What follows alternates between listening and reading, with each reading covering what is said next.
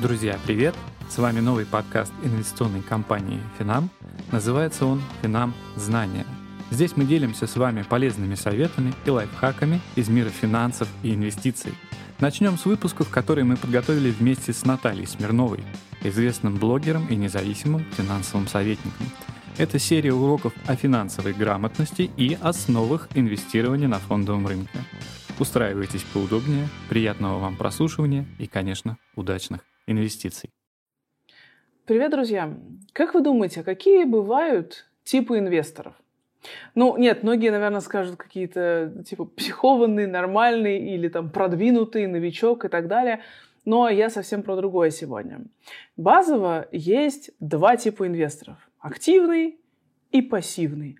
Это не вариант, когда один просто сидит и ничего не делает, и оно само как-то сложится, и вообще он не касается своего портфеля. А другой активно каждый день, каждый час, каждую минуту смотрит на, в монитор и что-то там переделывает. Но активные и пассивные инвесторы – это два разных подхода к инвестициям. Пассивный инвестор – это инвестор, которому окей получать доходность на уровне рынка. А активный – это тот, который хочет переиграть рынок.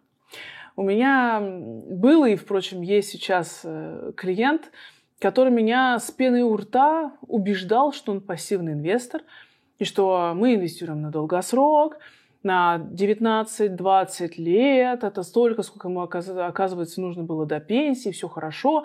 Мы сделали диверсифицированный портфель, и в Америку, и в Европу, и в Азию, и во все у нас были вложены деньги. И он был доволен э, первый день. А потом начался ад для меня. Потому что человек начал мне звонить каждый день по несколько раз. И задавал вопросы. Наталья, я тут прочитала, что вот, наверное, сейчас очень перспективно будет ложиться в космические технологии. А почему у нас ничего нет? Я говорю, там, условно, Иван Иванович, но мы же инвестировали на долгосрок. Мы нацелены на получение доходности на уровне рынка. Мы не выбираем отдельную отрасль. Мы не выбираем одну страну. Мы выбираем весь мир примерно так, как он существует в пропорциях мирового ВВП по странам и так далее. Мы не выбираем отдельную отрасль, одну компанию и так далее. А, ну да, ну да, хорошо. Через час. Наталья, а почему у нас нет вот этой биотехнологической компании? Я говорю, а почему она именно это должна быть у вас? Ну, потому что я прочитала, у нее там разработки против онкологии и так далее, и так далее. Я говорю, компания создана пять лет назад. Пять лет назад. Как мы можем весь капитал вложить в одну компанию? И начинаю опять снова здорово. Окей. На следующий день. Наталья, а почему у нас вот этой компании нет? Я говорю, она у нас есть, просто ее доля очень мала, потому что у нас там и в Америке, и в Европе, и в Азии, и опять эту сказку снова здорово я рассказываю а почему у нас там всего 1%? Я говорю, ну потому что это признаки и принципы диверсификации, потому что мы пассивный инвестор и так далее. И я поняла, что это была моя довольно серьезная ошибка, и я неправильно распознала его тип, и поэтому у нас постоянно возникало недопонимание. Для меня пассивные инвестиции – это то, что не требует постоянного работы со звонками и прочее. Это аккуратно вложился и раз в год максимум в квартал, если вдруг произошло что-то невообразимое, чуть-чуть подкрутить портфель до целевого значения и все. И мы нацелены доходность на уровне рынка. Активный инвестор – это всегда попытки его переиграть. Так вот, сегодня мы будем с вами говорить вот о чем. Сегодня мы будем с вами говорить о том, собственно, в чем различие между активным и пассивным инвестором, к какому типу относитесь вы? Это наша сегодня задача, чтобы вы в конце этого урока себя куда-то отнесли. Ну и, естественно, чтобы вы определили стратегии, которая вам ближе. Спойлер, нет неправильной стратегии. Есть та, которая вам комфортна. Либо одна, либо вторая. Спойлер номер два. Есть вариант смиксовать, но все равно одна какая-то стратегия должна быть главенствующей в вашем портфеле. Поехали. Итак, в чем принципиальная разница между активным и пассивным инвестором? Важно, это не сравнение трейдера, который постоянно 24 на 7 сидит там за компьютером и терминалом и покупает, продает, покупает, продает. Нет, мы говорим именно про инвестора. Активный инвестор – это инвестор, который считает, что он может переиграть рынок. Ну, то есть, что значит переиграть рынок? Это значит показать результаты лучше, чем в среднем экономика.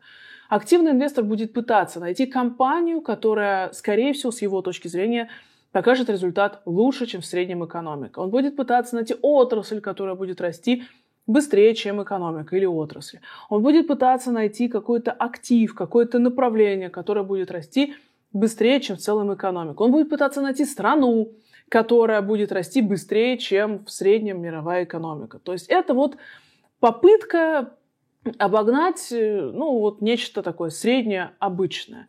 А пассивный инвестор, ему нормально иметь доходность на уровне рынка. То есть пассивный инвестор вложится в американский рынок, но без акцентов в одну, в две, в три отрасли.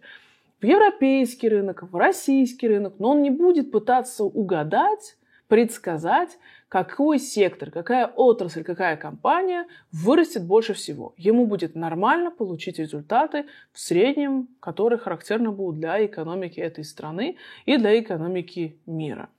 Соответственно, в чем различие технологии работы с портфелем активного и пассивного инвестора? Активный инвестор, он активно, как следует из его названия, работает со своим портфелем. Он может э, в этом году делать акцент на две отрасли, в следующем на три, потом на четыре. И все эти отрасли могут быть разные. В этом году он сделал акцент на Китай больший, в следующем на Америку, через год Европа, и причем не вся, например, условно Германия или Франция, или там Нидерланды и так далее. А пассивный инвестор – это просто ну, выработанный, диверсифицированный портфель, который чуть-чуть докручивает до целевого значения. Ну, то есть, например, активный инвестор, он будет э, смотреть в этом году, например, сделать ставку больше на биотехнологии, в следующем, например, больше на телеком, э, через там, какое-то количество лет больше там, на Китай и так далее. А пассивный инвестор, у него всегда одни и те же принципы. Я инвестирую во все страны мира с поправкой на их долю в мировом ВВП.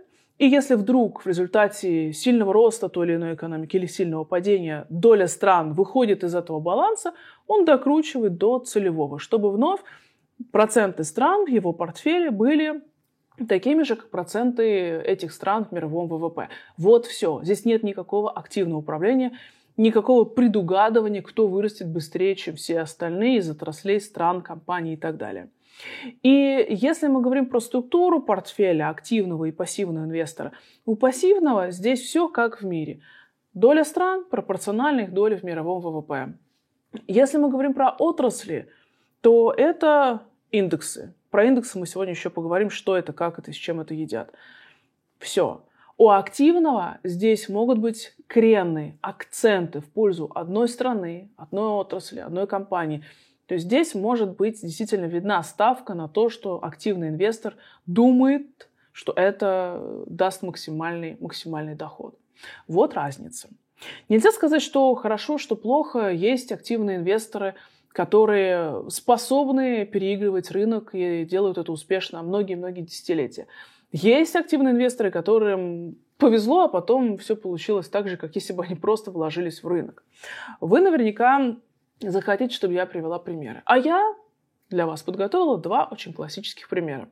Первый пример – это, я думаю, что вы его знаете, очень известный инвестор Уоррен Баффет. И у него есть его известный фонд Berkshire Hathaway. И давайте сравним а, его результаты с индексом S&P 500, с индексом американской экономики. И если мы сравним это с очень-очень-очень далекого 1994 года по середину 2022 года, то если мы увидим на слайне графиков, где мы видим, что красным это динамика фонда Berkshire Hathaway Уоррена Баффета, а синим под ним идет индекс S&P 500, несложно предсказать, что Уоррен Баффет показывает результаты лучше рынка. И если посмотреть на результаты вот именно в абсолюте, то если бы в январе 1990, страшно сказать, 4 года мы вложили по 10 тысяч долларов в индекс S&P 500, и если мы вложили столько же в фонд Уоррена Баффета, то по состоянию на июль 2022 года мы бы имели, если мы вложились в S&P, это было бы почти 150 тысяч долларов, а Уоррен Баффет нам бы дал почти 280 тысяч долларов. Средняя доходность S&P была 9,9% годовых, а Уоррена Баффета 12,32%. Согласитесь, большая, большая разница. И всегда ли была такая разница? Вы можете видеть на графике, я обращаю ваше внимание, наверное, на 80-е годы и на 2000-е и следующие годы после 2000-го, когда видно, что Уоррен Баффет ну, не всегда следовал за индексом S&P 500. И, например, мы можем видеть, что действительно в 80-е годы Баффет резко оторвался от э, индекса S&P 500, но в то же время в 2000 году Уоррен Баффет был хуже, чем индекс S&P 500, что повторяет, простую истину. Но не всегда активный инвестор может обыгрывать рынок. Последующие годы, начиная где-то с середины нулевых, Уоррен Баффет стабильно примерно идет в одном направлении, просто тогда ему удалось хорошо подняться именно в 80-е годы. И, в общем-то, он удерживался на этих э, высотах. Но если рассказать про его какие-то ляпы, то, например, в апреле 2020 года, это разгар пандемии, он вышел из акций всех авиакомпаний, а это оказалось э, совсем неправильным решением, потому что довольно скоро они восстановились, и не надо было так скоро из них выходить. Но в любом случае, вот вам пример активного инвестора, который вот с 94 года показывает в среднем результаты лучше, чем рынок. А вот новоиспеченный активный инвестор – это Кэти Вуд и ее фонд ARK Innovation – и это фонд, который инвестировал и инвестирует в перспективные отрасли. Яркий пример э, того, что может случиться с активным инвестором по сравнению с пассивным. Обратите внимание, красным фонд Кэти Вудс, а синим индекс S&P 500. S&P довольно стабилен, а фонд Кэти Вуд резкий взлет и не менее резкое падение – и итог примерно идентичен. Получается, что если вы вложились в S&P и фонд Кэти Вуд 10 тысяч долларов в январе 2015 года, раньше не могу дать статистику, у фонда статистика доступна только с этого времени, то по состоянию на июль 2022 года у вас было бы в S&P 23 тысячи долларов, а у Кэти Вуд в ее фонде 24 600, но, опять же, все зависит от того, когда вы смотрите этот урок. Возможно, сравнение сейчас уже даже не в пользу фонда Кэти Вуд. Пример, когда в один год удалось здорово подняться на технологических компаниях, это пандемийное время, а потом была сделана ставка абсолютно в противовес рынку, и все результаты, в общем-то, свалились коту под хвост. Поэтому активного инвестора можно назвать и удачным, и неудачным. Уоррен Баффет – молодец. Кэти Вуд – ну, в один год получилось, в другой пошло совсем все не так и неправильно. Поэтому может быть и так, и так. Если вы будете пассивным инвестором, вы железно получите результат не хуже, чем рынок. Если вы активный, у вас три варианта. Оказаться лучше рынка, хуже и таким же. Здесь выбирать вам, что вы, что называется, предпочитаете. Если мы говорим про подход пассивного инвестора, конечно же, возникает вопрос, а как в этот самый рынок войти? Ведь рынок, ну это же не помидоры, а огурцы, правильно? Вот как взять рынок? Вот, вот как? Как вложиться вот в рынок Америки, в рынок Европы, чтобы это было именно пассивные инвестиции, а не активный инвестор, который выбирает отдельные компании и инвестирует в их акции, например, или в их облигации. Ответ очень простой. Для этого есть индексы. Индекс – это, если на пальцах, некий портфель, который собран из, в зависимости от того, на что это индекс, из, например, акций крупнейших компаний той или иной страны, или из облигаций крупнейших компаний той или иной страны, или из акций крупнейших компаний нескольких стран, или, например, из акций крупнейших компаний определенной области и так далее – есть индексы широкого рынка. Давайте поговорим про виды индексов. И это, например, индекс мировых акций или индекс мировых облигаций. И он состоит из акций крупнейших э, компаний, из акций или из облигаций крупнейших компаний мира. И если вы в такой индекс инвестируете, то вы, э, соответственно, вкладываетесь в крупнейшие компании, их акции или облигации во всем мире, ну, по крайней мере, на планете Земля. Если вы инвестируете в страну, то вы должны смотреть на страновой индекс. Этот индекс э, показывает акции крупнейших компаний этой страны. Например, для Америки характерные индексы – это самые известные. S&P 500 и индекс э, NASDAQ технологических компаний. В России это индекс э, московской биржи MOEX. В, ну, в Бразилии это БВСПА, в Германии это индекс DAX, DAX, по-разному его называют, и так далее. То есть, если, например, мы возьмем Японию, это Никей. Если это Китай, то в зависимости от того, это может быть э, индекс гонконгской биржи, это может быть э, шанхайская биржа и, и так далее, и так далее, и так далее. То есть, если мы говорим про индекс страны, то тогда это индекс из акций крупнейших компаний этой страны. И, соответственно, там разные отрасли будут эм, в этом индексе представлены. Если мы говорим про отраслевые индексы, то это индекс, состоящий, как правило, из акций крупнейших компаний определенной отрасли. Ну, например, биотех, телеком, коммунального сектора и так далее. Есть индексы фиксированной доходности, это индексы облигаций. Это могут быть индексы гособлигаций или корпоративных облигаций, опять же, разных стран или мировые индексы на облигации крупнейших стран мира. Это могут быть товарные индексы, индексы на определенный вид сырья, там, какао-бобы, например, как вариант, или там условно какие-то иные товары. Если мы говорим про вариант индексов, еще бывает индекс определенных стратегий. Например, есть индекс э, дивидендных аристократов. Это индекс, который содержит в себе акции компаний, которые постоянно из года в год платят стабильные дивиденды и их не понижают, а даже повышают. Есть индексы, которые соответствуют э, законам, например, э, шариата, исламского бэнкинга, так называемого, и тогда эта стратегия подходит для людей, которые исповедуют религию ислам, как вариант. Ну, есть индексы, которые показывают, отражают экономические какие-то показатели, определенные стратегии. Ну, например, есть индекс волатильности, который показывает степень волатильности на американском рынке. Есть индекс хедж-фондов, который показывает в среднем, как себя ведут сейчас стратегии хедж-фондов. Фондов, которые наиболее агрессивные, способны работать очень по-разному. Мы будем про них говорить, но это не тема сегодняшнего урока. Так вот, когда мы говорим про вариант, как вложиться в экономику той или иной страны, я имею в виду инвестиции в индекс той или иной страны.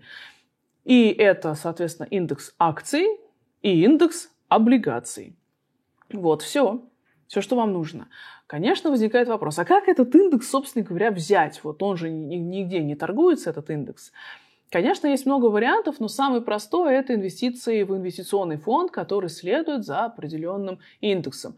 Вы инвестируете в фонд, фонд внутри содержит структуру такую же, как у индекса, на который он привязан. Например, вы инвестируете в фонд – на S&P 500. То есть вы купили инвестиционный фонд, а его внутренность полностью соответствует индексу S&P 500. И таким образом вы вложились в рынок американский. Вы купили фонд, на, например, на российский индекс московской биржи, и вы вложились, соответственно, в российский рынок. У вас внутри фонда акции крупнейших компаний, российских компаний. Все понятно. Если вы инвестируете в европейский рынок, то вам нужен фонд на европейский индекс. И внутри будут акции крупнейших европейских компаний. Ну, я думаю, что здесь логика вся понятна. Есть более сложные способы захода в эти инструменты, но фонды самое простое, что можно, в принципе, придумать. Кто эти индексы создает? Эти индексы создают биржи, аналитические агентства, инвестиционные банки. Они следят за содержанием этого индекса. Бывает, что Какую-то компанию из индекса исключают, потому что она перестает соответствовать определенным требованиям. Бывает, что новые компании туда включают, и обычно, если компания включает в индекс, то ее акции довольно неплохо подрастают. Так что, если вы инвестируете в некий индекс, это не вы должны будете следить за тем, кого туда включают, кого исключают. Вы все, вы уже вложились, все замечательно. И те управляющие компании, которые инвестируют, э, которые создают фонд, который инвестирует в привязке к определенному индексу, сам будет э, пересматривать свой портфель, чтобы соответствовать индексу. А вам остается только быть инвестором. Или довносить деньги в этот инвестиционный фонд. Все достаточно просто. Конечно, возникает вопрос, но все-таки, А если хочется быть и тем, и тем? А если хочется быть э, все-таки и активным, и пассивным инвестором? Но если скучно просто сесть и сделать себе портфель из разных-разных фондов на американский рынок, на европейский, на российский, там, на Латинскую Америку, сидеть и ничего не делать. Ну, а вокруг проходит столько новостей. Одна компания вот это сделала, там, вторая вот это сделала. Кто-то ликует э, в соцсетях и говорит, я сделал на этой компании 500 годовых, я утрирую. А вы смотрите на свой портфель, и он показывает обычную картину – как в среднем растет экономика. И вы в этом празднике жизни не участвуете. Что делать? Ну, в общем-то, у меня тут для вас э, два совета. Первое. Вспомнить, что если мы смотрим долгосрочно, обратите внимание, всего лишь около, ну даже меньше, чем 20% менеджеров фондов удается успешно обгонять рынок. Меньше 20%. Это люди, у которых это работа. Поэтому, если вы не профессионал на финансовом рынке, скорее всего, постоянно, на регулярной основе вам обгонять рынок не получится. Так что я советую все-таки по большей части быть пассивным инвестором, нежели активным. Но если вы сейчас на меня смотрите и говорите, господи, какая же ты зануда, а мне хочется активно вот на чем-то там заработать, то мой ответ будет следующим. Вы можете. Но тогда основу вашего портфеля должны составлять как раз эти самые индексы – а процентов 10 или 20, например, вы можете отложить на попытку, собственно, предугадать, что вырастет быстрее рынка, и на попытку этот рынок переиграть. Скажем, вы можете 80% портфеля вложить пассивно в индексы, 10% оставить на вот активный выбор конкретных компаний, и еще 10% оставить на то, чтобы постараться предугадать, какие отрасли будут наиболее перспективными в ближайшие годы. Ну, например, сделать ставку на дистанционную медицину, на космос, на биотехнологии и так далее. Это не инвест-рекомендации, это примеры. И получится, что у вас 80% это индексы стран мира, крупнейших экономик мира, 10% это индексы на отдельные отрасли, которые вы считаете наиболее перспективными, а еще 10% это акции отдельных компаний – на которые вы хотите поставить, и вы надеетесь, что они вырастут сильнее, чем в среднем рынок отдельной страны или, в принципе, в мире. Нормальный, хороший компромисс, чтобы вы не чувствовали, что мимо вас проходит жизнь, а вы в ней не участвуете, но в то же время вы не ставите весь свой капитал в зависимость от вашего решения. Потому что если вы не угадаете, у вас есть риск, что все пассивные инвесторы получат условно 12 годовых, а у вас будет минус 50, потому что вы не ту компанию выбрали. Это то, что я бы советовала вам сделать, и если вы хотите микс, вот это, с моей точки зрения, максимально правильный микс. Но решать, безусловно, вам. И мне бы хотелось, чтобы сейчас вы приступили к заданию и определили, кто же вы. Активный или пассивный инвестор, а может быть, вы уже определились, и у вас уже есть какой-то портфель, тогда обязательно напишите кого вы в себе нашли, активного или пассивного инвестора, согласны ли вы с этой стратегией, почему вы ее выбрали, ну и, может быть, вы захотите ее пересмотреть, а может, не захотите. Тоже, кстати, напишите, будет очень интересно почитать. Читать.